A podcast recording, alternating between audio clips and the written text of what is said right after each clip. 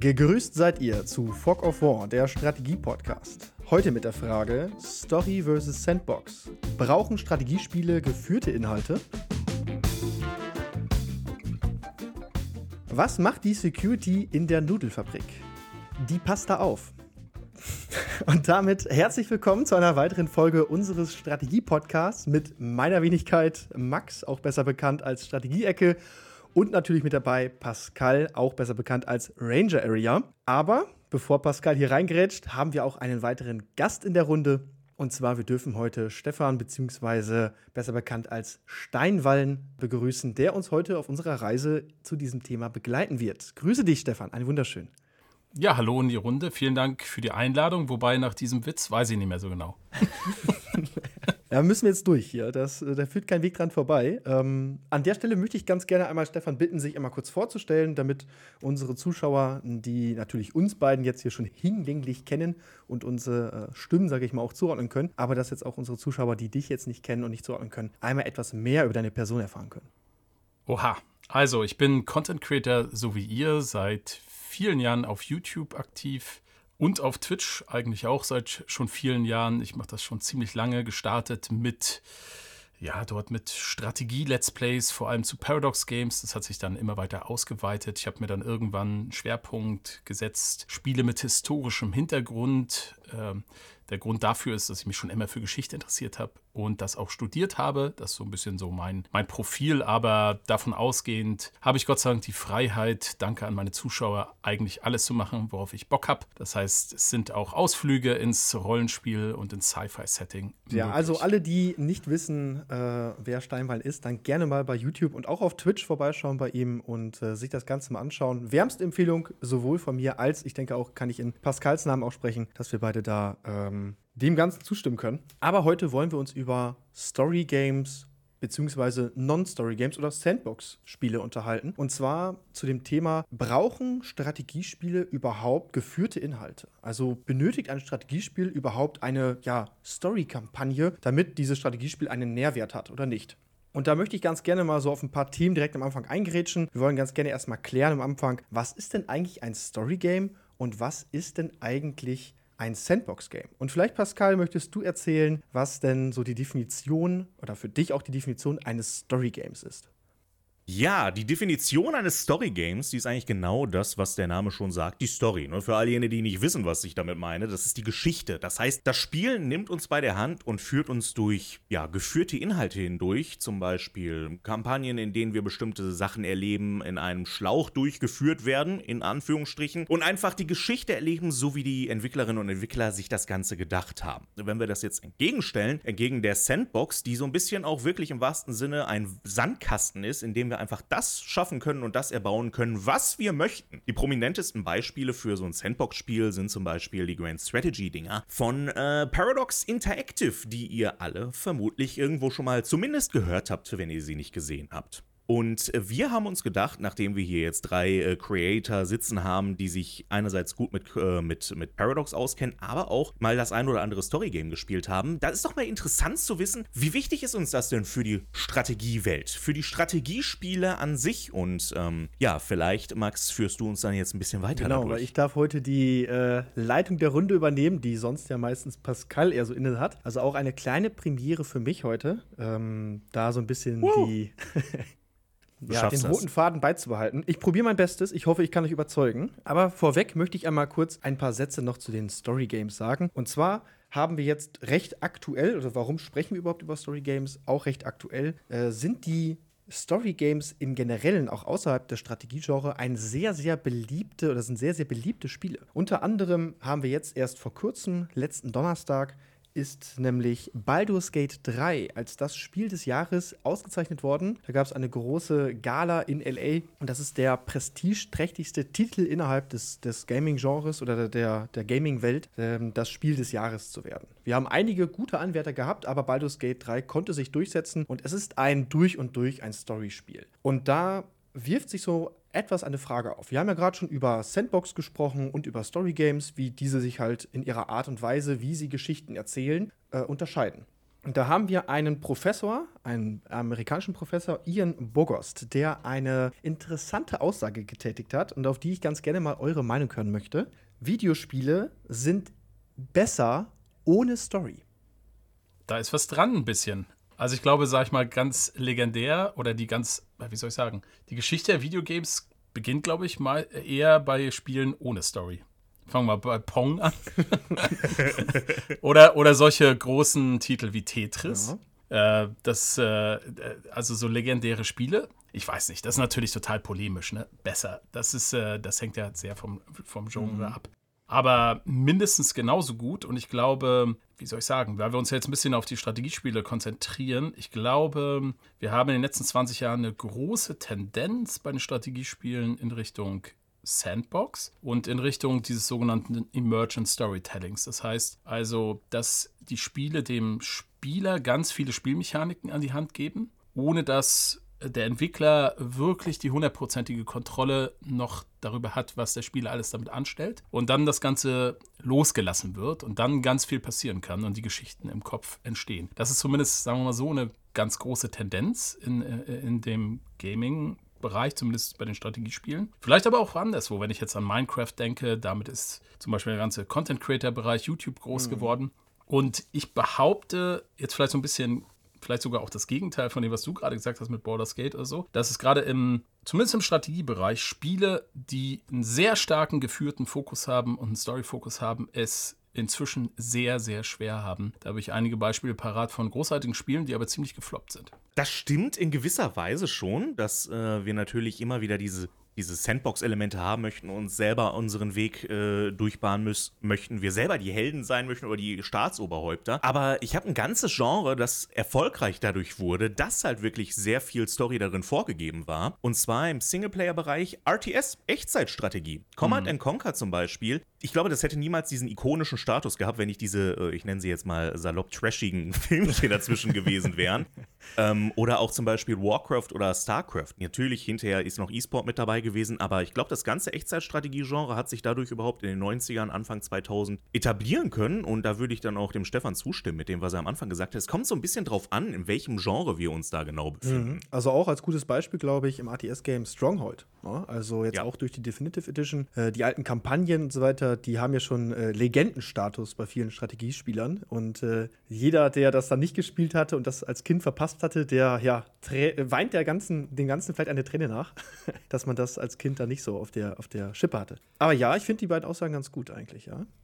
Aber es ist ja genau, also das widerspricht eigentlich gar nicht meine Aussage, weil ja, das war in den 90ern und Anfang der 2000er sehr stark. Da kann man sich vielleicht darüber unterhalten, warum eigentlich zu der Zeit. Mhm. Aber danach ging es einfach mit dieser Art von Spielen bergab. Und der, also ich behaupte, das ist mit ein Hauptgrund, warum zum Beispiel jetzt in heutigen Zeiten RTS nicht mehr so gut funktionieren, weil irgendwie diese, diese Story Games so auch wenn sie gut inszeniert sind, gut gemacht sind, keinen mehr so richtig hinterm Ofen vorlocken. Also ich meine, wir haben Age of Empires 4 gehabt, hat mit Sicherheit auch wieder einen guten Kampagnenmodus gehabt. Aber so richtig gerockt hat das doch nicht. Da hat doch keiner nach vier Wochen mehr darüber gesprochen. Nee, absolut nicht. Da stehen eindeutig äh, bei den RTS-Games dann eher der Multiplayer im Fokus. Ne? Dieses äh, ja. ja. kompetitive Gegeneinander antreten. Ähm, auch das Balancing der einzelnen Nationen ist ein Riesenthema. Das nimmt viel mehr Raum ein, als man sich dann wirklich über die Kampagne unterhält oder über knifflige Missionen und wie man diese lösen kann. Weil das eher so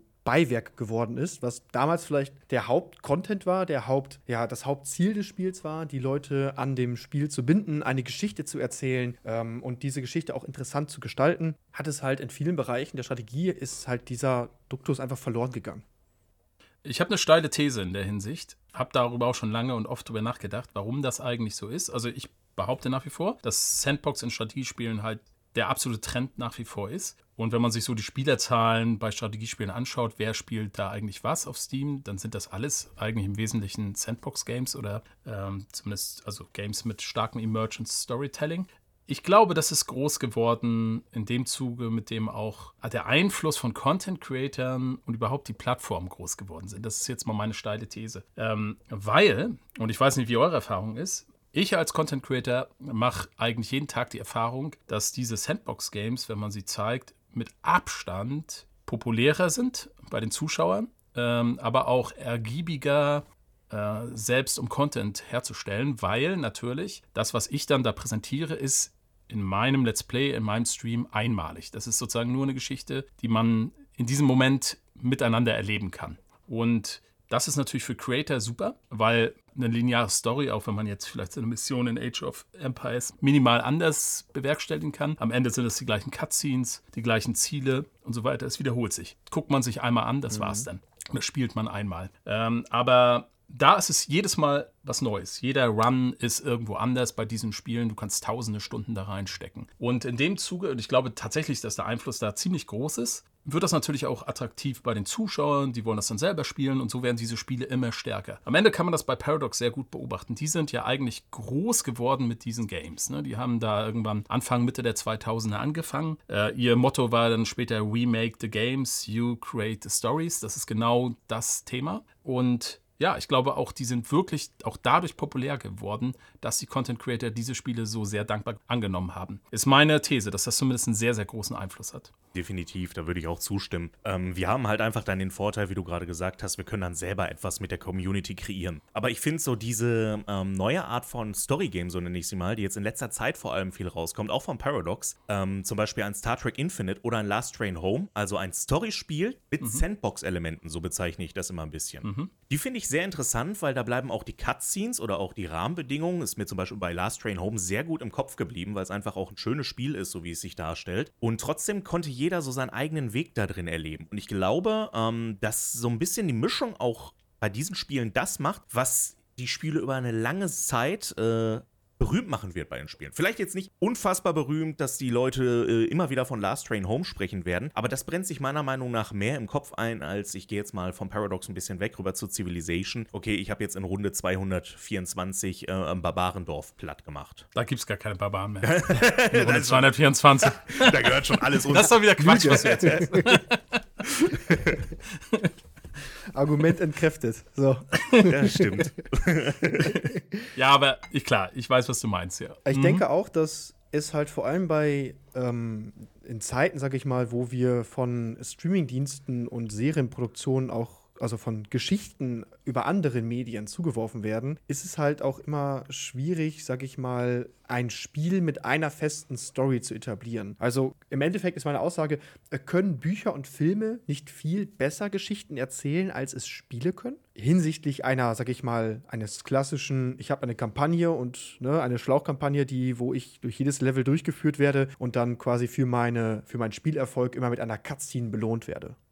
Hm. Also, da würde ich schon ähm, widersprechen, weil das ist irgendwie die Diskussion, die wir immer führen, dass Bücher und, äh, und Filme größeres, in Anführungsstrichen, Kulturgut sind als Spiele beispielsweise. Wenn ich jetzt ähm, mich ein bisschen weiter zurückerinnere an zum Beispiel Warcraft 3, das ja eigentlich mit rudimentären Cutscenes trotzdem eine tolle Story erzählt hat, in der ich auf einmal die Entscheidung treffen musste, ich muss jetzt ein Dorf niedermetzeln, weil ich bin von, ähm, jetzt bin ich nicht so in der Warcraft-Lore drin, von Dämonen besessen oder ähnliches, äh, dann hat das schon einen guten Einfluss auf mich gehabt und hat auch eine sehr, sehr schöne und spannende Story dann dabei erzählt. Oder This War of Mine, das ich auch als Strategiespiel sehe. Das auch für mich ein Storyspiel mit Sandbox-Elementen ist, aber einfach auch die Schrecken des Krieges relativ gut zeigen konnte und auch bei mir nachhaltiger gewesen ist, als wenn ich mir jetzt einen Blockbuster aus Hollywood angucke, ähm, bei dem sich alle weinend in den Armen liegen, um jetzt mal grob zu übertreiben. Also ich, ich würde sagen, Spiele könnten das, also Spiele haben das Potenzial dafür, weil was unterscheidet Spiele von, ich sag mal, Filmen und Büchern? Eben dieses interaktive Moment. Man ist Teil der Geschichte, man beeinflusst die Geschichte.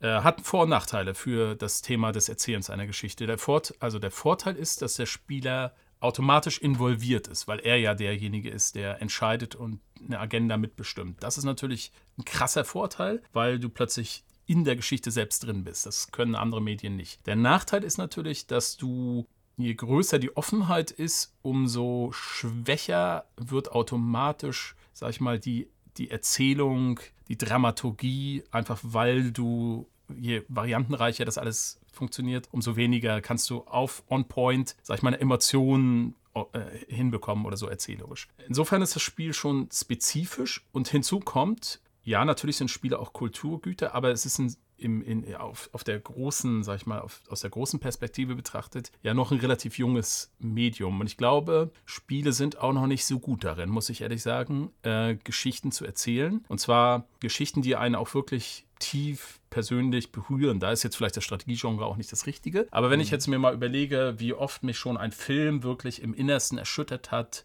oder ein Buch, äh, wie oft man vielleicht da auch zu Tränen gerührt war in solchen Situationen, dann fallen mir tatsächlich nur zwei Spiele ein, wo das bei mir passiert ist. äh, aber deutlich mehr Filme oder Bücher oder so. Ne? Also ich finde, die emotionale Kraft, einen wirklich am Ende zu erreichen, ist bei den anderen Medien noch stärker. Ja, ich glaube, das liegt auch wirklich an den Emotionen, ne? dass man viel stärker mit Emotionen spielen kann.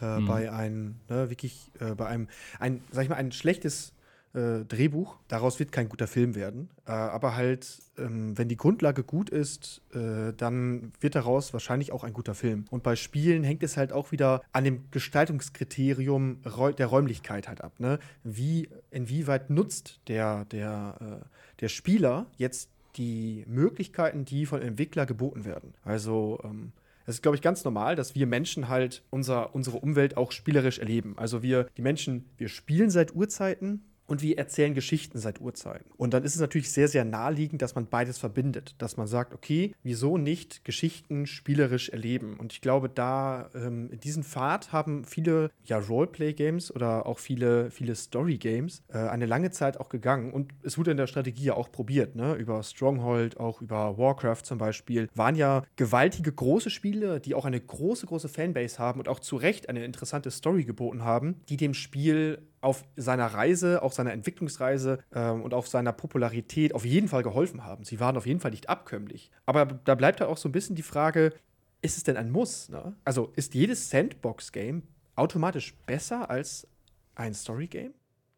Da kann ich direkt einsetzen und würde nochmal auf das von vorhin ähm, von Stefan zu sprechen kommen. Mhm. Und zwar, ich finde gerade so diese Entwicklung hin zu Sandbox hat auch viel mehr dazu geführt, dass Stories für uns ein bisschen, ja, salopper werden im Gaming-Bereich. Ich finde äh, aber auch, so wie du gesagt hast, die, die Leute, die Spieler, die Spielerinnen und Spieler sind viel mehr investiert in dem Spiel, weil sie selber die Entscheidungen treffen. Und damit müssten die Entwickler meiner Meinung nach viel mehr arbeiten. Ich nehme mal ein Beispiel. Ähm, sagen wir mal, ich hole noch weiter aus. Ich habe letztens den ersten Terminator wieder mal geguckt von 1984. Wenn du den heute anschaust, ja, also der, sagen wir mal so, der haut einen jetzt nicht von der Couch runter. Äh, vor allem, weil wir halt immer mehr in der Filmwelt zum Beispiel, auch in der, in der Spielewelt, immer mehr Effekte geboten bekommen haben mussten, aber auch komplexere Story und äh, Story, die auch ein bisschen, bisschen mehr um Ecken herum geht und viel mehr drastische Konsequenzen nach sich zieht. Und das ist ja allgemein so das, was sich bei uns entwickelt durch die ganzen Medien, die wir mittlerweile ähm, aufnehmen, auch in der Spielewelt. Und wenn ich früher das zum Beispiel äh, schlimm gefunden habe, in Form von Warcraft 3, okay, ich muss jetzt die Entscheidung treffen, gehe ich zu den Dämonen rüber, dann dann müsste man heutzutage Spiele treffen, wo es auch ähm, Story mit Sandbox-Elementen geht. Ihr merkt, ich bin Fan von dieser ganzen Sache. Und da gehe ich jetzt mal auf World in Conflict drüber. Sagen wir mal, World in Conflict gibt uns irgendwann die Entscheidungsgewalt, okay, wie agieren wir jetzt? Wollen wir jetzt die Menschheit retten oder nicht? Und mal grob übertrieben, zünde ich jetzt die Bombe in der Stadt oder ziehe mich mit meinen Truppen zurück? Solche Stories müsste es, müsste es mehr geben. Sie muss sich nicht so drastisch jetzt direkt anfühlen, dass sie ne, komplett mit Auslöschung oder ähnliches zu tun hat, aber sie muss, sie muss sie muss überhaupt einmal im Spiel drin sein, vor Entscheidungsgewalten gestellt werden, ähm, dass wir sagen können, okay, wir haben noch selber eine Möglichkeit zu bestimmen, aber wir werden, wir werden gereizt in dem, was wir, ähm, was wir hinterher erreichen wollen in der Geschichte. Ja, also ich stimme da überein, dass das in diesem ganzen Trend der Sandbox-Games ist das quasi Next Level. Dass, dass man zusätzlich zu dem Sandbox quasi jetzt die Story wieder mit rein nimmt, ohne sie ja, sie ist natürlich auch schon ein bisschen geführt, aber äh, sie bekommt dann durch Entscheidungen für den Spieler eine Relevanz. Also bestes Beispiel meines Erachtens ist Frostpunk. Äh, halt ein Spiel, was erstmal ja schon so eine Art Sandbox-Aufbauspiel ist, kann man schon mhm. bezeichnen. Äh, aber dann halt durch äh, ja, es, es hat jedes Szenario und auch die Hauptkampagne hat eine gewisse Geschichte, die erzählt wird, die über so ein paar Events erzählt wird, sehr minimalistisch am Ende, aber sie schaffen es durch die gesamte Atmosphäre dieses Spiels, durch die harten Entscheidungen, die man treffen muss. Und zwar nicht nur Evententscheidungen, sondern auch spielmechanische Entscheidungen. Ne? Also, was baut man jetzt wo? Äh, lässt man die jetzt mal ein bisschen hungern, weil man einfach Arbeitskraft woanders braucht und so weiter, den Spieler extrem involviert in diese Welt. Und da stimme ich dir zu, das ist wirklich eine tolle Entwicklung ich sage mal, den letzten fünf Jahre oder so, dass, die, dass es da schöne Kombinationen gibt. Aber es ist auch wirklich heikel. Ähm, es ist auch teilweise, ja, gibt es Spiele, die das auch versuchen und auch gar nicht so schlecht machen, aber trotzdem untergehen. Ich will ein paar Beispiele nennen. Lamplighters League meines Erachtens. Wobei, da, da gibt es natürlich keine so richtig tollen Entscheidungen, mhm. aber es ist ein tolles Strategiespiel, ein Rundenstrategiespiel, mit einer meines Erachtens wirklich fantastisch erzählten Geschichte. Tolle Cutscenes, schöne Vertonung, äh, absolut, ja, weiß ich nicht. Also ich, ich finde das wirklich ein wunderbares Spiel, ist aber völlig gefloppt. Ähm, kann man sich ja mal drüber unterhalten, warum eigentlich. Ne? Also ich glaube schon, dass da, also die Kombination aus Story und Sandbox-Rundenelemente irgendwie nicht gut funktioniert hat. Vielleicht aber, weil es auch keine wirklich wichtigen Entscheidungen für den Spieler gab. Du hast Star Trek Infinite genannt. Das Spiel hat einen super schweren Stand, weil die Spieler halt eigentlich in diesem Rahmen ein riesen Sandbox-Game erwarten, aber jetzt halt so ein geführtes kleines Ding bekommen haben, mhm. hat, hat einen richtigen Shitstorm geerntet. Also du kannst mit diesem Ding, äh, mit dieser Kombination auch richtig. Äh, ich glaube auch, dass absolut. das wirklich ähm, die Umsetzung liegt. Ich glaube, es ist die Kunst, mhm. Da drinnen eine Geschichte ähm, gut zu erzählen, aber diese dann auch gut in einem Spiel zu erzählen, ist doch mal eine, eine ganz andere äh, Schwierigkeitsebene. Also man kann einen guten Film drehen, zum Beispiel, oder eine gute Serie, eine gute Story erzählen. Nehmen wir jetzt mal Game of Thrones. Ich, da kann man drüber streiten, ob das jetzt eine gute Serie ist oder nicht, aber es ist zumindest eine interessante Geschichte, die fesselt und die die Leute halt am Ball halten, ne? aus verschiedensten Gründen. Aber dennoch gibt es kein gutes Game of Thrones Spiel. Also aus dem einen kann man nicht das andere schließen. Also es muss, bis jetzt hat es noch niemand geschafft, das in einem Spiel zu gießen und das, dieses, ja, diese Geschichte, sag ich mal, in einem äh, spielerisch zu erleben. Also zumindest, es gibt, glaube ich, so Story Games, ähm, aber es gibt kein Strategiespiel, äh, was das geschafft hat. Hingegen ist aber zum Beispiel gute Filmadaptionen von Videospielen gibt. Ich glaube, das beste Beispiel war, glaube ich, dieses Jahr äh, The Last of Us, wenn ich mich jetzt nicht täusche, dass das dieses Jahr rauskam. Habe ich nicht gesehen, weiß ich nicht, ob es gut war, aber kann gut sein. Ja, war, war, äh, war gut, ja.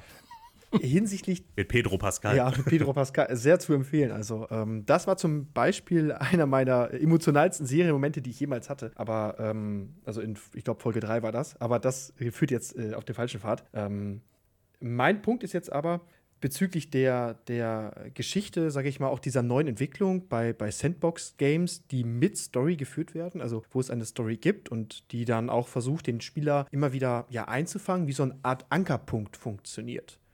Oder würdet mhm. ihr das anders beschreiben?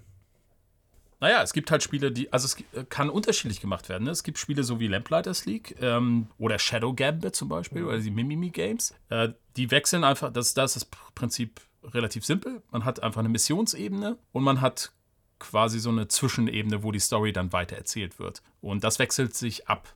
Und offensichtlich ist dieses Prinzip im Moment leider nicht sehr erfolgreich, obwohl die Spiele extrem hochwertig produziert sind. Shadow Gambit ist ein fantastisches Spiel, also rein technisch, spielmechanisch, absolut sauber. Ist aber ich, ich, habe das Gefühl, weitestgehend irgendwo am Markt vorbei entwickelt worden. Genauso wie Lamplighters League. Also dieses Prinzip, wo der, die Story quasi der Ankerpunkt ist zwischen Strategiemissionen, glaube ich, funktioniert nicht mehr so richtig.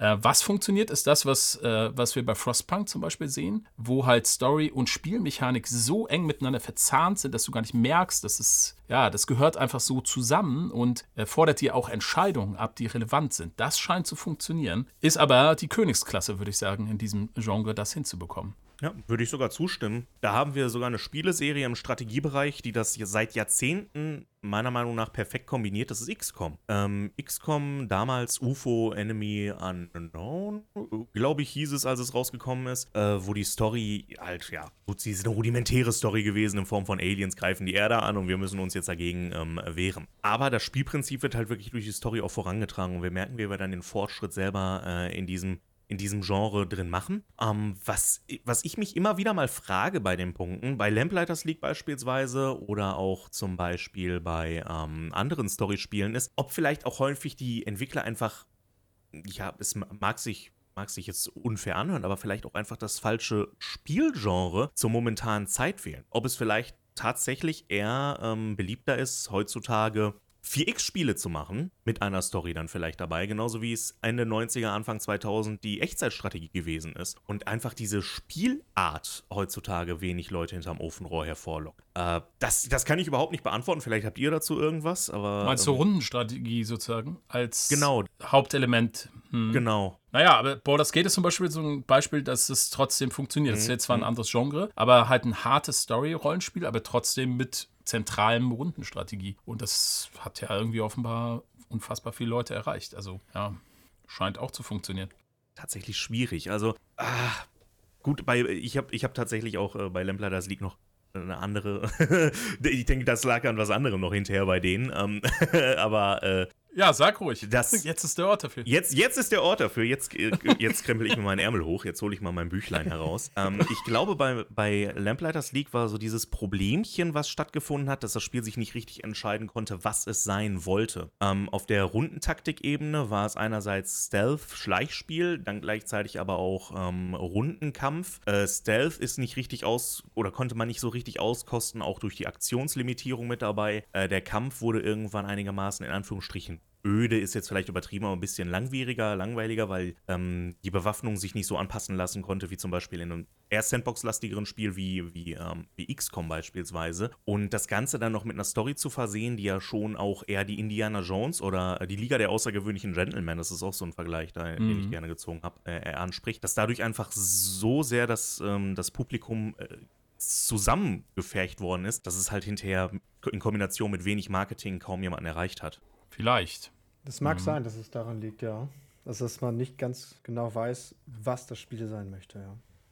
Ich fand gerade diese Kombination aus Stealth und klassischem XCOM-Style sehr attraktiv. Ich fand es gut umgesetzt. Aber gut, äh, das führt jetzt, glaube ich. Jetzt, jetzt wechseln wir das Thema einfach direkt ja. zu, zu Ich fange euch mal wieder ein, ne? Ähm, ja, fangen wir Also, wenn man auf die generelle Spielwelt schaut, also auch über die Strategiespiele hinaus, dann sieht man halt, dass Story Games halt immer beliebter werden. Auch ein FIFA, also selbst Spiele, die nichts eigentlich mit Story zu tun haben, ähm, da schreit die Community auch schon seit Jahren oder freut sich auch immer wieder über die Story-Modi, über die Karriere-Modi, wo man halt eine eigene Geschichte erzählt. Und hinsichtlich dieses eigene Geschichte erzählen, das ja sehr, sehr stark nach, eigentlich nach Sandbox ruft oder schreit. Ne? Man, man hat ein Szenario, in das man hineingeworfen wird, aber ab jetzt, ab jetzt hält man die Zügel in der Hand und führt mit seiner Kontrolle quasi die Geschichte weiter. Ist es vielleicht das, was die Sandbox von den Story Games so stark unterscheidet, dass einem die Kontrolle genommen wird? Da man bei einem ja, Story-Game oder einem sehr storylastigen Game im Endeffekt keine Kontrolle mehr so wirklich über den eigenen Werdegang hat, da man ja quasi vom Questgeber, dann erfüllt man die Aufgabe und dann geht man wieder zum, ja, zum nächsten Ziel und wird nur von ja, Ziel zu Ziel, also von Meilenstein zu Meilenstein geschickt und gar nicht wie wir zum Beispiel, wenn wir jetzt ein äh, Crusader Kings 3 spielen oder ähm, ein Stellaris und vielleicht uns eigene Ziele setzen, uns selber limitieren in unserer Spielweise, weil wir eine neue Herausforderung suchen oder weil wir eine andere Geschichte erzählen wollen als die übliche, die wir sonst erzählt haben. Also Stichwort mhm. Kontrolle eigentlich. Also da ist, glaube ich, dann die Frage, da würde ich, äh, würd ich eine Gegenfrage stellen, vielleicht an euch beide. Ähm, ist Jacked Alliance 3 für euch ein Sandbox oder ein Storyspiel? Äh, das ist eine gute Frage, das habe ich auch schon auf dem Zettel. Ja. Das, äh, das sollten wir auf jeden Fall beantworten. Ich möchte aber kurz vorher, äh, ich möchte vorher noch was anderes sagen. Ich möchte diese These erstmal grundsätzlich bestreiten, mhm. dass Story Games äh, beliebter werden. Ich, ich sehe die Tendenz komplett anders. Mhm. Ähm, also, du hast es jetzt ein bisschen an Baldur's Gate 3 festgemacht. Äh, ich glaube, Baldur's Gate 3 ist gerade deshalb erfolgreich, weil es als Rollenspiel es schafft, eine extreme Offenheit äh, zu organisieren in der Welt, sodass unfassbar viel möglich ist, die Welt darauf auch antwortet, reagiert. Äh, du hast in den Kämpfen wahnsinnig viele Möglichkeiten. Die Mechaniken sind so komplex und vielfältig, dass du die verrücktesten Dinge machen kannst, mit denen teilweise die Entwickler nicht ähm, gerechnet haben. Das heißt, der Erfolg von Baldur's Gate 3 basiert gerade, sicher ist die Story auch gut erzählt, aber basiert, alles, was ich so mitbekommen habe, eher dar äh, darauf, dass es eben halt dieses Sandboxige hat. Oder diese, diese sehr, sehr, sehr ausufernde äh, Vielfältigkeit. Mhm. Ähm, und das könntest du bei anderen Spielen, also was sind denn die Spiele in den letzten 10, 20 Jahre, die ganz groß geworden. Das sind doch alles keine Story-Games. Mal ausgenommen vielleicht von, von solchen Ausreißern wie Red Dead Redemption 2 oder sowas. Aber so ist ein Skyrim, ist auch ein, ist auch ein Rollenspiel, was halt sehr stark eigentlich einen Sandbox-Charakter hat. Da geht's, die Hauptstory, sagt dir jeder, ist irgendwie eher belanglos oder so, sondern es geht um das Erkunden der Welt und ich, ich würde diese Grundthese schon mal bezweifeln. Natürlich gibt es immer Ausnahmen, aber ich glaube, die große Tendenz ist in Richtung Freiheit, Offenheit, Sandbox, äh, unfassbare Möglichkeiten für den, für den Spieler schaffen, damit er sich irgendwie austoben kann. Das ist meines Erachtens die große Tendenz. Mhm. Mhm. Verlaufen sich dann da die Sandbox-Spiele teilweise auch? Also ich merke schon, dass es halt, ich glaube, von der Freiheit her, also ich, ich gehe mit der Aussage vollkommen mit. Ich glaube auch, dass ähm, die, die, die äh, großen Open-World-Spiele sich deswegen einer so großen Beliebtheit äh, erfreuen, weil man mit gefühlt unbegrenzten Möglichkeiten konfrontiert wird und man selber seinen mhm. Weg sucht und also diese Kontrolle auch bekommt. Man hat die Zügel in der Hand, um selber zu entscheiden, etwas zu machen. Und wird nicht wie bei den klassischen äh, Story-Games, äh, sage ich mal, der 2000er Jahre oder vielleicht auch der 2010er Jahre noch, ähm, sehr stark teilweise geführt oder den frühen 2010er Jahren sehr stark geführt und von Level zu Level geschleust und äh, am Ende steht man dann, hat man eine Geschichte erlebt äh, und, und äh, es gibt eigentlich nur einen Ausgang oder vielleicht eine Handvoll Ausgänge, die diese Geschichte nehmen kann. Und heutzutage haben wir halt Spiele, alle großen Spiele, ob es jetzt Cyberpunk ist, ob es jetzt ein Baldur's Gate 3 ist oder ähm, ja, fast jedes große Spiel, was rauskommt, äh, bietet dem Spieler entweder, wirbt es mit unendlichen Weiten und unendlichen Möglichkeiten oder mit unendlich vielen Entscheidungsmöglichkeiten. Dass man halt, wenn man eine Story erlebt, dass man, egal wie man sie spielt, sie immer und immer wieder anders erleben kann, wenn man sich nämlich in kleinen Situationen anders entscheidet. Da fallen mir die Spiele von äh, ich meine die äh, Telltale Games, äh, die einen, sag ich mal, sehr stark an die Hand nimmt und man hat dann die Möglichkeit, ähnlich wie so ein, äh, wie so ein Spielbuch, das zu spielen. Also indem man immer wieder nach, immer wieder vor Entscheidungen gestellt wird und je nachdem, wie man sich Entscheidungen oder wie man sich dort entscheidet, hat das Einfluss auf das weitere Spiel. Also ähm, welche ja, Lösungsmöglichkeiten oder Endszenarien man überhaupt noch erreichen kann, beeinflusst, welche Entscheidungen man vorher teilweise früh oder etwas später im Spiel getroffen hat. Und ja, so, bin ich zu meiner abkömmlichen Frage fast abgekommen.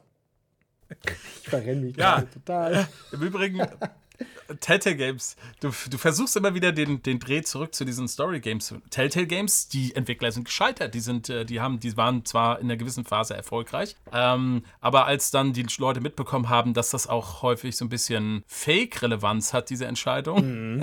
äh, äh, am Ende ist das Studio pleite gegangen. Ich würde sagen, das bestimmt bestätigt eher meine These, ja, also dass, dass relativ eng geführte Stories nicht ganz so erfolgreich sind. Ja, ich versuche nicht, ähm, also ich versuche auch den Zuschauern äh, jetzt gerade so ein bisschen mitzugeben, dass diese, der Punkt der Kontrolle, glaube ich, äh, mhm. ähm, also das selber die Zügel in der Hand halten, dass das so der, der Schlüssel ist. Ähnlich wie es bei äh, Frostpunk jetzt auch, wie du es erzählt hast. Äh, wie bei mhm. Frostpunk ist, man selber ähm, kontrolliert eigentlich alles im Spiel, äh, wird aber immer wieder mit, sage ich mal, einigermaßen vorgefertigten Events äh, beladen, die das Spiel weiter vorantreiben, die neue Probleme hineinwerfen in das Spiel und dadurch äh, man wieder weitere Entscheidungen treffen muss. Aber dennoch behält man zu jeder Zeit die Entscheidungsgewalt zu entscheiden, mhm. baue ich jetzt erst die Kohlemine oder ähm, kümmere ich mich erstmal um Wärme oder ist jetzt Nahrung wichtiger? Ähm, auch das Wetter hat natürlich dann den Einfluss, ne? wann kommt die nächste Kältewelle? Ich muss vorausplanen, dass dann die, äh, dass ausreichend Kohle bereit liegt, damit man äh, die Bevölkerung quasi vor der Kälte schützen kann.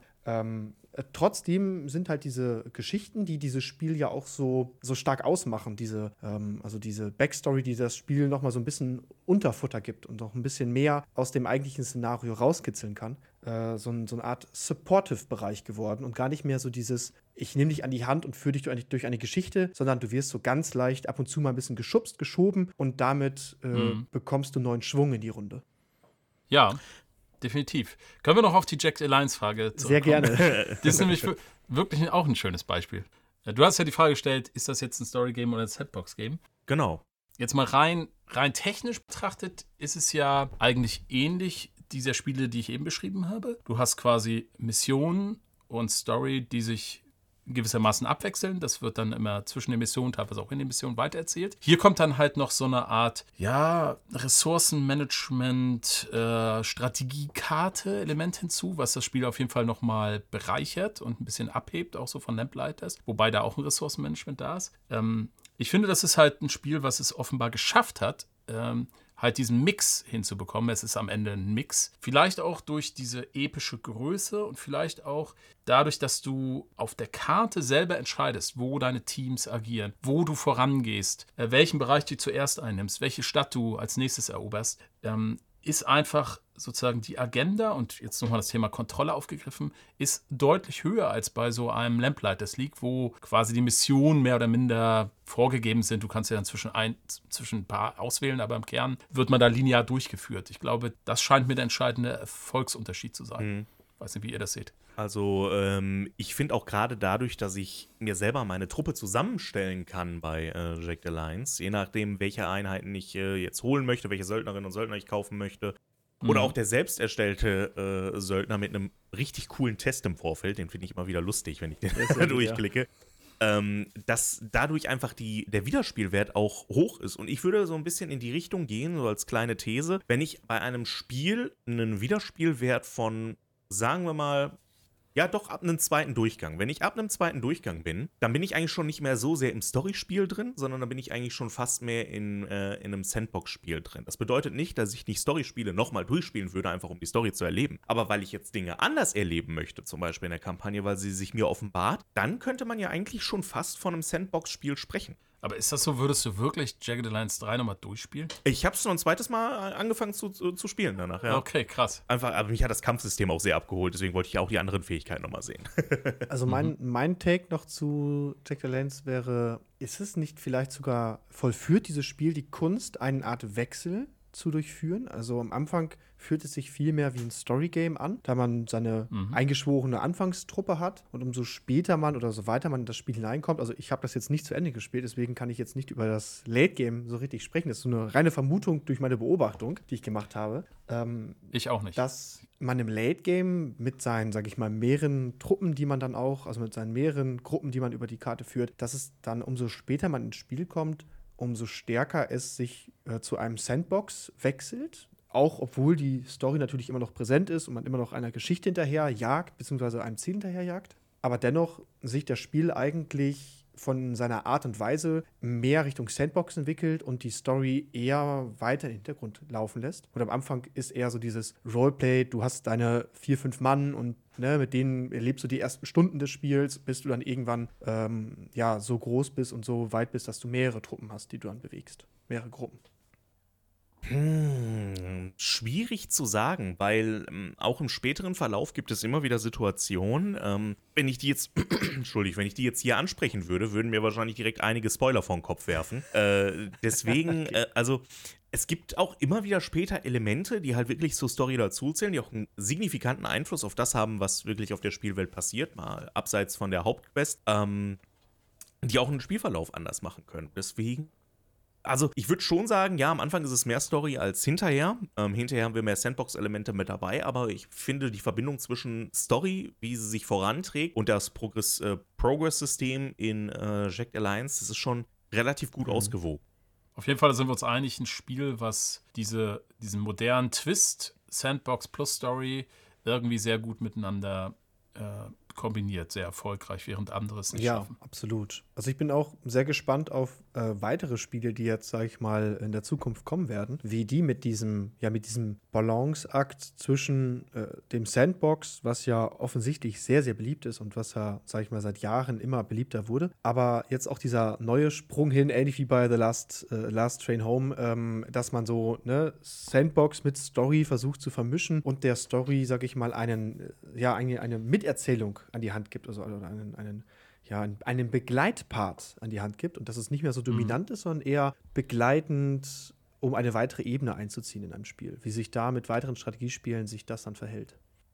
Mhm. Wenn wir dabei sind, dass wir immer mehr sagen, die, die Sandbox gerät mehr in den Vordergrund, habe ich nochmal eine These. Und zwar ähm, reden wir, wenn wir von Strategiespielen reden, ja leider immer noch von einer Nische. Werden wir wahrscheinlich auch immer sprechen, dass wir eine, eigentlich eine kleine Nische im Gaming-Bereich sind. Nein, das, das bestreite ich ja, total. genau. Eigentlich das, sind das die das, Massen. Das ist Quatsch. ja, das sind, na guck dir doch mal, die, das sind Millionen Verkäufe, die Crusader Kings und, und sowas, Hearts of Iron. Guck dir mal die aktiven Spielerzahlen an. Das sind der Top 20 der meistgespielten Spiele. Ich glaube, das, also das bestreite ich grundsätzlich. Ja, das stimmt. Ja, wenn wir das aber im Gesamtkontext von der gesamten Spielerschaft stellen, die wir jetzt zum Beispiel auf Steam haben, wo wir da 32 Millionen aktive Leute haben, ähm, wenn dann Paradox so ein paar 10.000 bis zu, ich glaube, Parts of Iron 4 ist so bei 70.000 mit dem Maximum gespielt wird, dann ist es trotzdem noch in dem Vergleich, wenn wir zum Beispiel die großen Bereiche haben, wie Shooter äh, oder auch ähm, ja, Battle Royale, würde ich.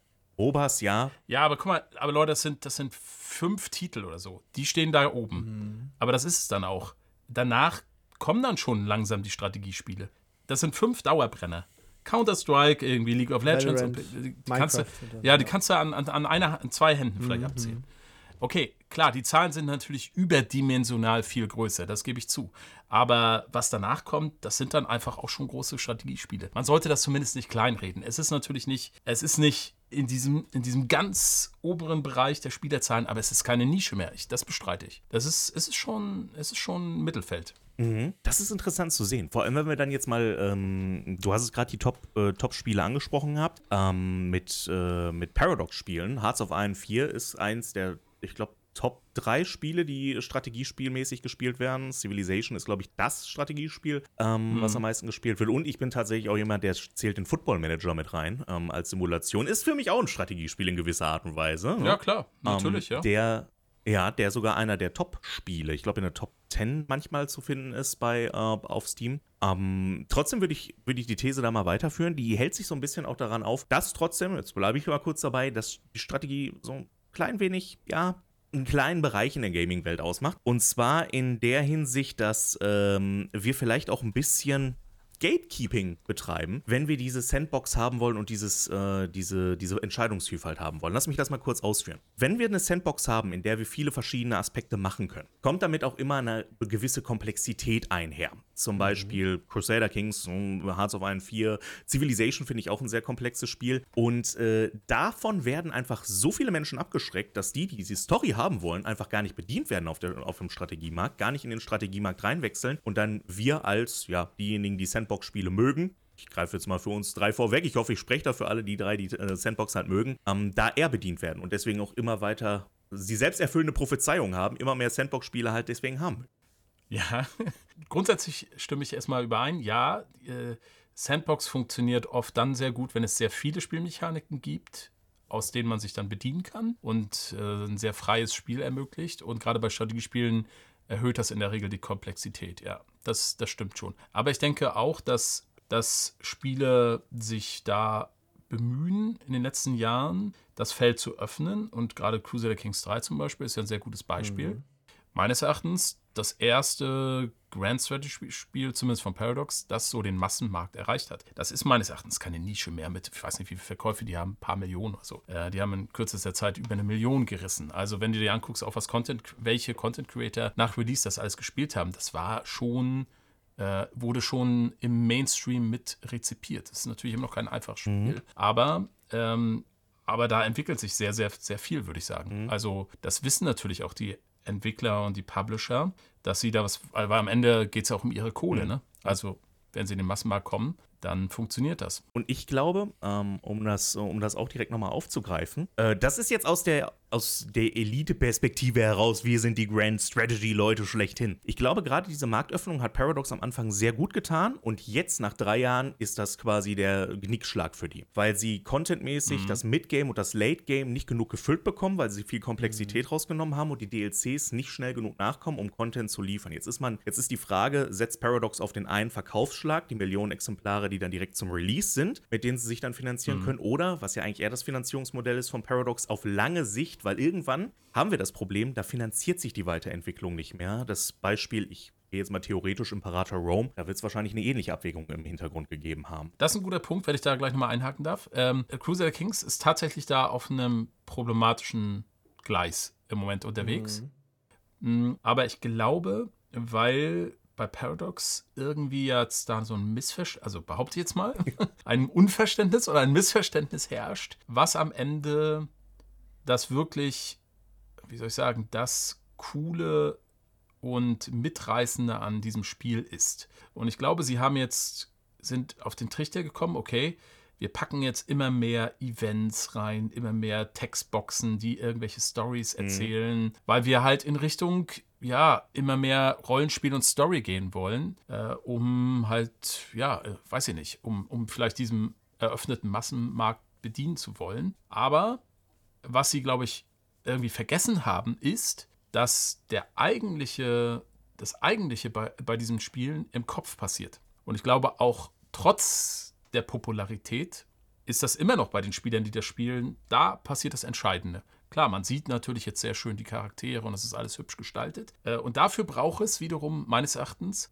überhaupt nicht diese ganzen überbordenden Events. Das ist einfach nur super nervig, was sie da gerade mhm. machen. Sondern dazu braucht es jetzt mit der Zeit eine Ausweitung der Spielmechaniken, um dem Spieler einfach noch mehr Möglichkeiten zu geben, tatsächlich zu handeln und nicht nur einfach Events anzuklicken, um einfach dieses Kopfkino, um dem noch mehr Freiheiten zu ermöglichen. Das war, hat die Spiele groß gemacht und da sind sie jetzt auf einem ganz komischen Dann Weg. Dann komme ich zu meinem vorher getätigten Aussage zurück, dass Story-Elemente häufig wie so eine Art Anker und Fixpunkt funktionieren. Und das halt die Immersion, die wir bei Crusader Kings 3 erleben oder erleben wollen, immer mal wieder stört. Dass wir immer wieder aus der eigenen Immersion herausgerissen werden, weil dann doch wieder ein x-beliebiges, nerviges Event reinploppt, ähm, das uns wieder vollkommen herausreißt aus der eigentlichen Erzählung, die wir so im Kopf haben. Und uns diese Kontrolle wieder entrissen wird. Ne? Dass die Story wieder die Kontrolle übernimmt und wir dadurch dann ja, Kontrolle abgeben und dadurch unseren eigenen Weg wieder nicht verfolgen können.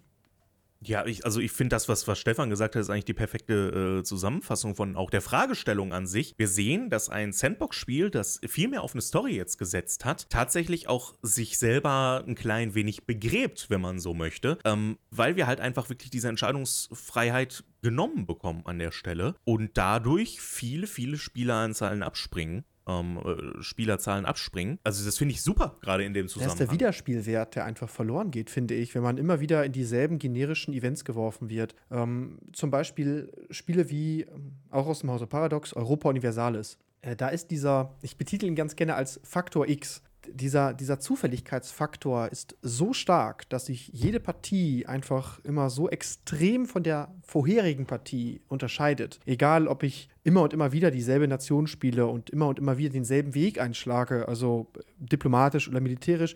Es spielt sich immer anders, weil so viele Faktoren damit reinzählen. Dieser Faktor X, dieser Zufälligkeitsfaktor so gewaltig dominant ist, dass es dann doch immer wieder eine andere Geschichte ist und wieder eine andere Erzählung ist. Und das würde ich sagen, kann Crusader Kings 3 erreichen, indem halt mehr Faktoren mit reinkommen, mehr Mechanik mit reinkommen, mehr Stellschrauben mhm. mit reinkommen, die dem Spiel noch mehr mehr Leben einhauchen und nicht noch mehr Events und noch mehr Ankerpunkte und noch mehr Situationen, wo du rausgerissen wirst oder die Kontrolle verlierst und dich nur zwischen ein A oder B entscheiden kannst. Mhm. Events sind an sich ja was, was Cooles. Mhm. Ähm, also es gab ja auch bei Crusader Kings 2 sehr, sehr coole die Events. Sehr das Problem ja. ist, dass Genau, das Problem ist, dass die diese Events einfach jetzt anders erzählen. Sie sind nicht einfach mal so punktuell, äh, um einfach quasi noch ein kleines Mosaikstein hinzuzubringen oder dem Charakter nochmal eine, eine Facette zu geben, äh, an die man zurückdenkt. Alle zwei Jahre mal oder ich steige in meinen Turm und forsche da was mhm. oder sowas, sondern es ist einfach immer zu, immer zu und zwar halt nicht nur ganz knapp erzählt, eine größere Geschichte, sondern halt bis ins Dialogische hinein. Und das ist einfach für ein Grand Strategy-Spiel einfach völlig übertrieben. Ich muss da kein Drama lesen ja. in mehreren Eventakten. Das ist absurd. Das funktioniert einfach bei diesem, bei diesem Spiel nicht. Ähm, das heißt, hier haben wir auch ein Beispiel, wo einfach diese Ver Verzahnung von Story und Spielmechanik, das ist das Entscheidende, äh, nicht gut funktioniert. Frostpunk macht es hervorragend genau, ja. vor, wie es gut funktioniert. Ähm, und das ist einfach nur so aufgepappt, einfach so raufgeklebt. Das ist einfach schlecht gemacht. Ja, wenn man das jetzt auf mhm. Frostbank runterbrechen würde, dann würde es so sein, als würde man bei Frostbank alle zwei Tage oder jeden halben Tag äh, ein Event reingedrückt bekommen, weil draußen diese Spürtrupps dann doch wieder eine Entscheidung treffen müssen. Ja, genau. Und dann erzählen die einen ja. Lex, Lex, ja, wir sind um den, um den Eisberg rumgegangen und da war dann Bär und Ja, genau, richtig. Dann jagst du die auch, weil ich will doch einfach nur meine Stadt weiterbauen. Jetzt lass mich doch mal in Ruhe hier für ein paar Minuten. ja, und das ist halt bei Crusader Kings, glaube ich, genau der Punkt. Bei CK2, dem Vorgänger, ähm, falls ihr ihn nicht kennt, gerne mal reinschauen. Ist, glaube ich, auch kostenlos auf Steam erhältlich. Ähm, da ist es wirklich so, dann ist es ähnlich wie bei Frostpunk. Ab und zu wirst du neu angeschoben. Du wirst mal so ein bisschen aus der, sag ich mal, langweiligen Alltagsbahn herausgeworfen und einen, etwas Neues passiert oder etwas Unnatürliches, mhm. etwas Spannendes. Und solange das, sag ich mal, punktuell passiert, ne? wie gesagt, alle zwei Jahre oder sowas, ohne jetzt einen festen Zeitraum setzen zu wollen, ist es halt immer wieder, es hat, bleibt dieses Event ein Eventcharakter und bleibt etwas Besonderes. Mhm. Und Genau. Man kann hunderte Stunden dieses Spiel spielen und man hat nie alle Events miterlebt. Man hat nie alle Entscheidungen getroffen. Und das macht es halt auch so wieder so interessant, dass immer was Neues passieren kann, dass man vor neuen Problemen steht und nicht schon wieder weiß, ah, das Event, ja, ich weiß hier, erste Antwort, erste Antwort, zweite Antwort, Bob ist die optimale Lösung und jetzt haben wir es wieder hinter uns gebracht.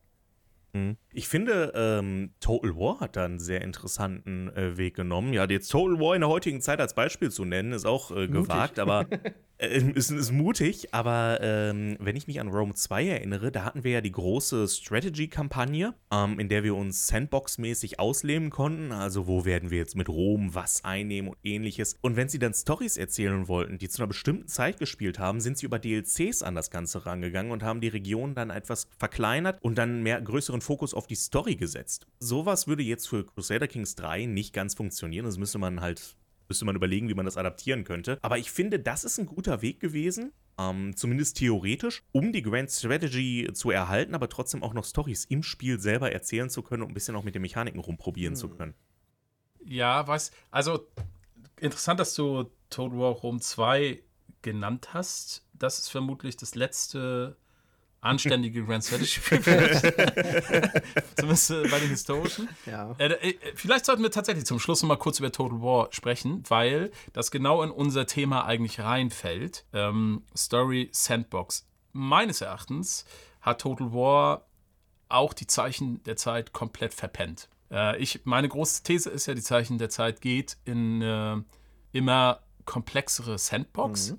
wo man dann seine eigenen Geschichten kreiert. So, ne? Das und sie haben meines Erachtens in den letzten Spielen das immer mehr verengt äh, und dem Spieler eigentlich immer weniger Kontrolle gegeben. Also bestes Beispiel jetzt das letzte Spiel, Pharao, ähm, aber auch Troja und was es da alles gab. Diese ganze Entwicklung hin, wir haben diese historischen Anführer als Heldenfiguren, die sind alle sehr genau gekennzeichnet, die haben alle ihre Backstory, die haben irgendwie so einen tollschnittartigen Typos. Mhm. So, und dann gibt es dann irgendwie acht verschiedene oder sieben oder so und davon spielst du jetzt ein. Das ist doch super nervig, das ist doch total blöde. Ich will da nicht irgendwie so einen so Hansel äh, spielen, der mir da vorgesetzt wird, sondern ich möchte halt ja, die Freiheit haben, selber zu entscheiden, was mache ich jetzt hier mit meinem Stamm äh, oder wie spiele ich jetzt dieses oder jenes Land. Und ich möchte möglichst eine Vielfalt an Möglichkeiten haben und daraus frei zu entscheiden. Aber die pressen das meines Erachtens immer mehr in so ein, ja, in so ein enges Korsett und machen ja damit zumindest für Grand Strategy-Spieler, glaube ich, das Spiel eher ja, kaputt. Würde ich auch absolut teilen. Ich glaube auch, dass das einer, nicht das Problem, aber einer der Probleme ist, die Total War seit Jahren begeht.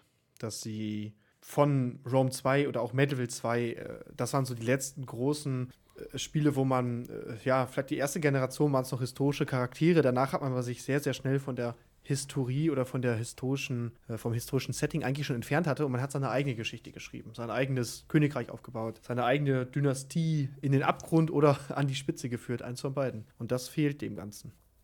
Ich glaube, das ist auch der Grund, warum Three Kingdoms tatsächlich bei uns nicht so sehr angekommen ist, weil das Spiel an sich ist wirklich ein gutes Spiel. Ähm, und ich glaube sogar, ich, einige von uns hätten noch mehr Spaß daran gehabt, in der chinesischen Region zu der Zeit zu spielen, wenn es nicht diese festen Charaktere gehabt hätte, mit denen ich, also mit denen ich überhaupt gar keinen Bezug habe. Ich, ich kenne mich auch mit der Free Kingdoms Saga nicht so sehr aus, äh, mit, der, äh, mit diesem Roman dazu und ähm, äh, ich, ich habe da wenig Ahnung von und deswegen das Spiel tatsächlich eher zur Seite geschoben habe, wodurch halt wirklich ein recht gutes Grand Strategy Spiel raus ähm, an mhm. mir vorbeigegangen ist. Aber ähm, wenn wir jetzt das Ganze mal betrachten, sie haben sich halt an dem Warhammer-Formel mhm. orientiert, die Erfolg gebracht hat, aber die schon in der Story selber drin ist. Ne? Ja, bei Warhammer ist es ein Sonderweg, weil du hast, ähm, sag ich mal, durch das Franchise halt Helden ja, und so weiter. Und da macht es natürlich auch Sinn, dass diese Helden im Fokus stehen und man, sag ich mal, wenn man mit denen aufgewachsen ist und mit denen etwas verkörpert, ähm, also wenn das jetzt ein Total War im Herr der Ringe-Szenario wäre, was sage ich mal, ich bin eher der Herr der Ringe, äh, das Herr der Ringe-Kind und weniger das Warhammer-Kind. Äh, und dann möchte ich auch einen Gimli spielen, da möchte ich einen Legolas da sehen oder einen Aragorn. Ne? Und der darf dann auch gerne gegen 100 Orks äh, in die Schlacht ziehen und dann siegreich, alleine siegreich her her hervorgehen. Aber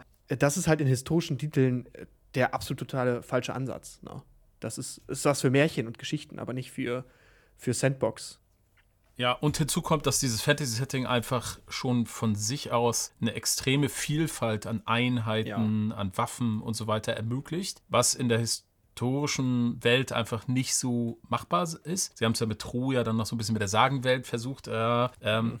So, das heißt, auf der Ebene kannst du, kannst du nicht viel machen, aber dann musst du auf einer anderen e Spielebene die Vielfalt ermöglichen. Also in der, ich sag mal, in der Ökonomie, in der Diplomatie, in der Charakterentwicklung, im Dynastieleben, irgendwas. Ja, es muss halt dann irgendwas Interessantes geben, wo du andere Dinge erleben kannst, als immer mit den gleichen Lanzenträgern und Schwertkämpfern und was ja. weiß ich, Reitern oder so äh, dieselben Schlachten. Ja, die x-te 20er-Armee zu besiegen und dann Dasselbe mhm. Prinzip, dieselbe Taktik, immer gleich, weil der Gegner immer gleich aufgestellt ist. Also das ist sehr, sehr eintönig. Sie haben halt den Fehler gemacht, dass, ähm, dass äh, die Charaktere, die die Nation verkörpern, einfach spielbare Charaktere und, und Generalitäten da drin werden, weil äh, diese, diese diese Charaktere, die wir dann auch übernommen haben, die gab es ja vorher schon. Dass wenn wir Preußen in Empire genommen haben, dann war mhm. da das Bild von, jetzt möchte ich niemanden Falschen sagen, aber ähm, dasselbe ist ja auch, glaube ich, beim Evil 3 war auch der Herrscher mit angegeben, aber es sollte halt weiterhin eine abstrakte Person dann auch sein. Ne? Es, es würde mir, wird wahrscheinlich auch nicht schaden, wenn man bei Rome 2 oder bei Rome 3 irgendwann sagen würde, okay, ich kann jetzt hier ähm, Gaius Julius Caesar spielen, aber habt ihn dann nicht als, als, als General und als Soldaten auf dem Schlachtfeld, sondern ich weiß, okay, jetzt gerade ist der halt das Staatsoberhaupt oder das Oberhaupt ähm, vom Römischen Reich in dem ja, Fall. Ja, kann ja ruhig auf dem Schlachtfeld sein, das würde ja da sogar passen, aber er sollte nicht einfach Superman ja, ja. sein sondern er sollte Wenn halt. Wenn die Speere ja, reitet, dann ist halt, halt finito mit dem. Mann. er sollte halt quasi so verwundbar sein wie jede andere Einheit und deswegen einfach hinten stehen ja. müssen. So. Und nicht, oh, dann hält es gefallen, in drei Runden äh, ist er dann wieder in der Hauptstadt, er hat seine Verwundungen, äh, sag ich mal, äh, nicht erlegen, obwohl er da frontal in die äh, Phalanx geritten ist. Ne? Dann würde ich auch sagen, ja, schwierig, da reißt es mich aus der Immersion heraus. Ähm, ich habe noch einen kleinen Take jetzt am Ende für euch. Und zwar, ähm, wenn es einen Story-Modus in, ich sage mal, Crusader Kings 3 geben würde, dass man eine vorgefertigten Charakter übernimmt und dann durch sein Leben, historisches Leben geführt wird. Ich nehme jetzt mal Heinrich IV. zum Beispiel, mit Gang nach Canossa, Investiturstreit. Und das Spiel sagt einem, okay, wir haben unseren ganz normalen Sandbox-Modus, aber als Fanservice oder als weiteren Service bieten wir euch jetzt ganz modern auch mal einen Story-Modus in einem Grand Strategy-Titel ein. Würdet ihr sagen, ja, das kann man sich vorstellen. Das ist interessant. Das könnte vielleicht auch den einen oder anderen vielleicht, äh, der sich mit diesem historischen Charakter auseinandersetzen möchte oder vielleicht die Zeit interessant findet, ähm, dann sage ich mal noch eine, eine andere Perspektive auf die Welt eines Grand Strategy Games werfen. Ähm, natürlich viel, äh, viel enger und viel, sage ich mal, viel weniger Freiheit äh, in diesem Run hätte man. Aber es würde sich ja nur auf einen Charakter beziehen. Oder sagt ihr rein theoretisch, ja, pff, wenn man das macht, da ist das Scheitern eigentlich schon vorprogrammiert? Also, ich kann jetzt nur aus meiner Perspektive daraus sprechen. Mich, mich würde es jetzt mhm. nicht reizen. Also ich spreche jetzt aus der Perspektive eines, eines äh, Strategen, der hobbymäßig mit Geschichte mal irgendwo was in die Dokumentation oder Bücher mitbekommt. Und ähm, gerade auch dieses DLC, sage ich jetzt mal, oder dieses Update, diese Hinzufügung, äh, da würde ich sagen, nee, dann gehe ich lieber auf das, was ich selber erleben möchte, nämlich das Mittelalter aus meiner Perspektive heraus und so gestalten, wie ich es für äh, richtig halte in dem Fall. Aber dass es in anderen Bereichen möglich wäre, das hat mir persönlich, ähm, jetzt gehe ich wieder zurück zu dem, was, wo ich am Anfang war, Star Trek Infinite gezeigt, die ja das bestehende Gerüst von Stellaris genommen haben und die Story von Star Trek mhm. drüber gepackt haben. Und wenn man es mit der Föderation spielt, mit keiner anderen Fraktion würde ich euch das empfehlen, nur mit der Föderation, weil die Story-Quest dieselbe ist. Aber wenn ich es mit der spiele, dann finde ich es schon cool, die Geschichte nachzuerleben und dann die Geschichte so leicht, leicht zu verändern, ähm, wie ich mir das selber vorstellen könnte, aus dem, was ich aus den Serien gesehen habe. Äh, Zirkelschluss historisch, hm, weiß ich nicht, das würde mich jetzt nicht so reizen. Das ist lustig, weil ich wollte Star Trek Infinite genau auch anbringen als für mich positives Beispiel, wie man das gut machen kann und daraus die Schlussfolgerung ziehen, dass ich mir das sehr, sehr gut bei Crusader Kings 3 auch vorstellen könnte, ehrlich gesagt. Äh, ja, ich, hab, ich hätte da richtig Bock drauf. Es muss natürlich gut gemacht sein, aber wenn ich mir vorstelle, man würde jetzt mit irgendeinem historischen Herrscher äh, starten und ähm, die Spielmechaniken würden noch ein bisschen ergänzt werden um spezifische Aspekte in der jeweiligen Zeit, mhm. die da relevant sind. Plus vielleicht so ein Missionssystem, wo man schon geführt wird, ein bisschen, dass man bestimmte Ziele erreichen muss, äh, aber das gleichzeitig durch die Missionsbaum auch eine Offenheit hat, dass man die Geschichte auch ein bisschen verändern kann, fände ich super stark. Und wenn dann so über Events bestimmte, ja, historisch äh, relevante Ereignisse dann irgendwie erzählt werden. Ja, also da wäre ich voll dabei. Fände ich gut. Also das wäre mal, das habe ich mir tatsächlich auch ein bisschen gewünscht, dass durch Star Trek Infinite dass das Erfolg hat, damit sie dieses Konzept vielleicht auch auf ihre anderen Spiele irgendwie ein bisschen umlegen. Fände ich super cool. Ja, also dass man zum Beispiel den Werdegang einer Victoria in Victoria 3 nachempfindet oder ähm, also es gibt, es gibt unzählige Möglichkeiten, also auch aus historischer Sicht. Äh, könnte sein, dass da auch so ein bisschen der Historiker äh, oder zumindest der historisch Interessierte, die historisch interessierte Person aus uns beiden herausspricht, die dann sagen, hey, das reizt schon etwas, das hat, hat schon etwas. Aber mhm. ja, es muss auf jeden Fall gut, äh, gut gemacht sein. Ne? Es ist, ich glaube, das ist dann wieder diese Kunst, äh, Geschichten wieder, sag ich mal, also Story in einem Spiel, in einem Sandbox auch verkleiden zu können. Ne? Also nicht, dass die Story dann der dominante Part ist, aber dass die Story so eine, so dieses Anleiten gibt. Ne? Also ne? über Missionen und so weiter, über Ziele, die man verfolgen sollte. Und dann genau. vielleicht auch andere, also in entscheidenden Momenten auch andere Wege einschlagen kann. Also ein Was wäre wenn. Ne? Was wäre, wenn, wenn Heinrich IV. nicht nach Canossa gegangen wäre und hm. das eskaliert wäre oder und so weiter. Ne? Also, dass man da auch dann für sich selber Entscheidungen treffen kann und selber die Kontrolle behält, aber dann auch mit den Konsequenzen leben muss. Es müsste halt irgendwas sein, was den, was den Massenmarkt anspricht. Ja, weil, ist ja nischig, ja. Ich, genau, weil ich selber könnte, könnte halt mit einigen von der damaligen Zeit nichts anfangen, weil ich auch das Mittelalter eher so aus Sachen wie ähm, Medieval oder Age of Empires kenne. Ja, und äh, zwischendrin äh, Game of Thrones geguckt habe und denke, so muss das Mittelalter gewesen sein mit Drachen. Ähm, da muss man halt die berühmten Charaktere dann rausholen. In dem Falle bin ich allerdings schon fast, weil mich die Epoche auch mehr interessiert, bei so einem Napoleon, bei dem man jede, jeder mal irgendwie was von ihm gehört hat, was dann nicht mehr so zu Crusader Kings passen würde. Aber vielleicht eine andere Reihe ja, rein, ja, wer weiß. Ja. March, of e March of the Eagle oder wie, wie das Spiel hieß. Aber gut, wir haben im Mittelalter natürlich auch bekannte Charaktere, ne? Löwenherz zum Beispiel. Genau. Ähm, Wilhelm der Eroberer, du könntest Wilhelm. irgendeinen Wikinger nehmen und was weiß ich. also da, da gibt es schon, mhm. da gibt's schon einige was man machen könnte. Ja, aber Karl der Große. Ist natürlich dann ist halt schon nischiger, als zu sagen, hey, Free for All, äh, lebt euch aus. Ne? Aber ähm, dennoch glaube ich, hat das schon seinen Reiz. Also ich denke, dass da zum Beispiel Story auch in Grand Strategy Games, auch in einem Stellaris, ne? Ein, mhm. eine vorgefertigte Story äh, der Erde zum Beispiel oder so. Ne? Und dass man, klar, es ist historisch vorher, aber ab jetzt, wo du die Kontrolle wieder übernimmst, ist wieder ahistorisch. Aber äh, bei Stellaris bewegen wir uns ja eh im ahistorischen Bereich, dementsprechend bei Stellaris, finde ich, kriegen sie das ja schon sehr gut hin über diese verschiedenen Ursprünge, die ja mhm. auch äh, mhm. dann Eventketten auslösen, die den, das Spiel wirklich extrem verändern. Also Stellaris haben wir überhaupt gar nicht drüber gesprochen. Stellaris ist eigentlich ein wirklich positives Gegenbeispiel zu CK3, wie man halt es richtig gut hinkriegen kann. Ja. Halt eine Story ohne dass es jetzt eine feste Lore ist, aber durch die Ursprünge und so weiter, durch bestimmte Eventketten, halt sehr cool mit der Spielmechanik zu verbinden. Da klappt es meines Erachtens sehr, ja, sehr gut. Da, die schaffen es dort oder dort, Paradox ist geschafft, eine Geschichte über Events zu erzählen. Das, was sie bei Crusader Kings 3 probieren, aber den Zugang nicht treffen. Also ähm, Ja. Ich, ich, ich müsste mir länger mal überlegen, woran das genau liegt, aber. Es ist einfach spielmechanisch. Also meines Erachtens ist es die Verzahnung von Story mit Spielmechanik. Das ist halt in den Ursprüngen halt so. Die erzählen zwar diese Events, aber jeder Ursprung hat auch immer eine sehr coole Spielmechanik, die dahinter steht, die den ja, Spielstil ja. sehr stark verändert, das, was du machen kannst, äh, verändert. Trotzdem noch im Rahmen der allgemeinen Spielmechaniken. Und es sind nicht irgendwie Events wie, ah, da kommt der Fuchs um die Ecke, äh, wollen wir den jetzt schießen oder wollen wir erstmal irgendwie Kaffee trinken oder so? ja, ja, ja das, das stimmt, das stimmt. Da haben die Events auch eine gewisse Relevanz und nicht eine, ein generisches, äh, ach, schon wieder und schon wieder. ach, schon wieder der Fuchs.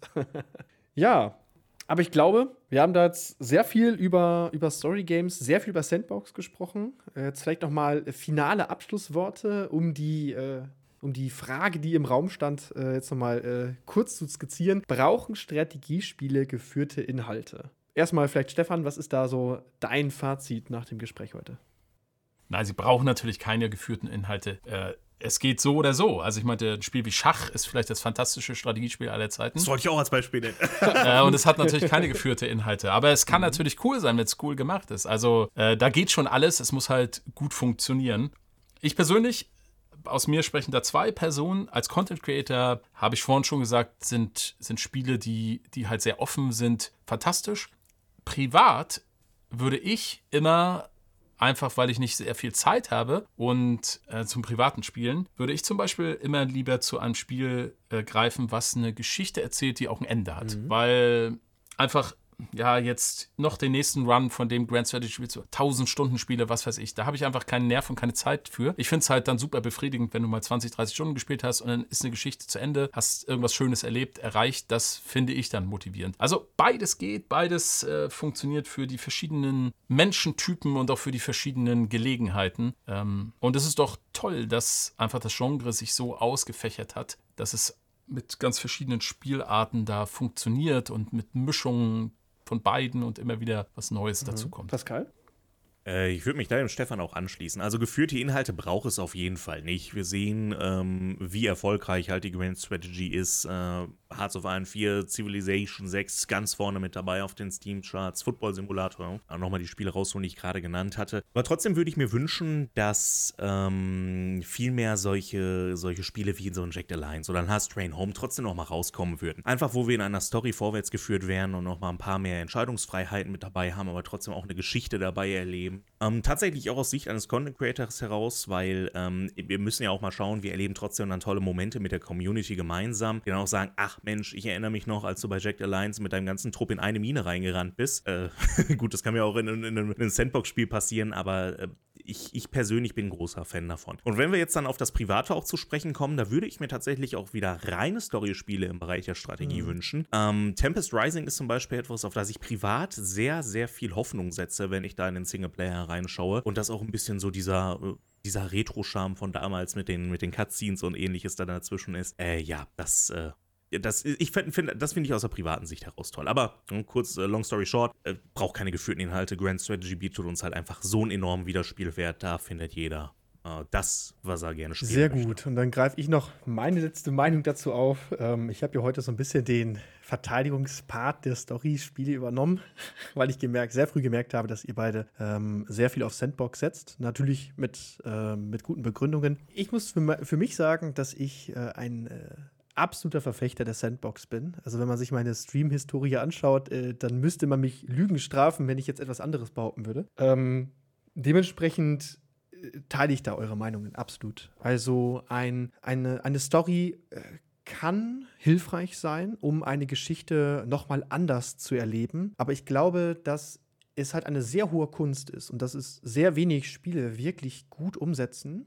äh, diese beiden Elemente der, ja, sag ich mal, Freiheit und der, sag ich mal, Kontrolle durch äh, Story, diese beiden, sag ich mal, sich so ein bisschen teilweise entgegengesetzt bewegenden Richtungen, äh, sie doch zu verbinden und sie doch äh, gegenseitig zu einem Nährwert zu machen. Ne? Wir haben zuhauf gute Beispiele heute genannt, wo das der Fall ist, wo weder das eine noch das andere dem anderen Part des Spiels störend im Wege steht, sondern vielmehr, wo die sich ergänzen und wo dadurch, sag ich mal, Atmosphäre erschaffen wird, wodurch Emotionen entstehen und das, sag ich mal, im Endeffekt ja Unterhaltung darbietet. Ne? Also eine, ein emotionales Spielerlebnis hat man viel mehr im Hinterkopf als ein, sage ich mal, äh, austauschbares, äh, wo man keine persönlichen Beziehungen zu hat oder wo man auch keine Emotionen mit verbindet. Und deswegen würde ich sagen, ja, Sandbox ist eigentlich der Weg, in dem die Strategie geht. Aber ähm, mutige Entwickler, die künstlerisch begabt sind und den richtigen Draht finden und dann doch eine Story sinnvoll und ergänzend einbauen. Diese Spiele wiederum würde ich dann, glaube ich, dem reinen Sandbox ja nicht vorziehen, aber mindestens gleichstellen und sagen, hey, die haben ihre Berechtigung und die machen, glaube ich, mindestens genauso viel Spaß. Ich glaube, damit haben wir alles gesagt, was wir heute dazu sagen wollten. Ich danke schon mal äh, einmal an Stefan, dass du heute mit dabei warst, dass du dir die Zeit genommen hast, um mit uns darüber zu sprechen. Und ähm, ich gebe jetzt mal die letzten Worte nochmal an euch beiden zurück. Ich verabschiede mich schon mal.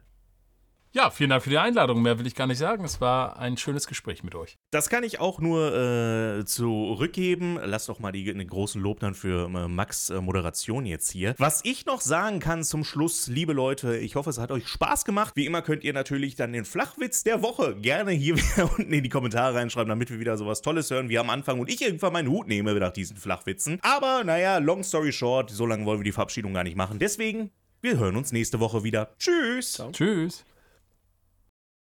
Thank you.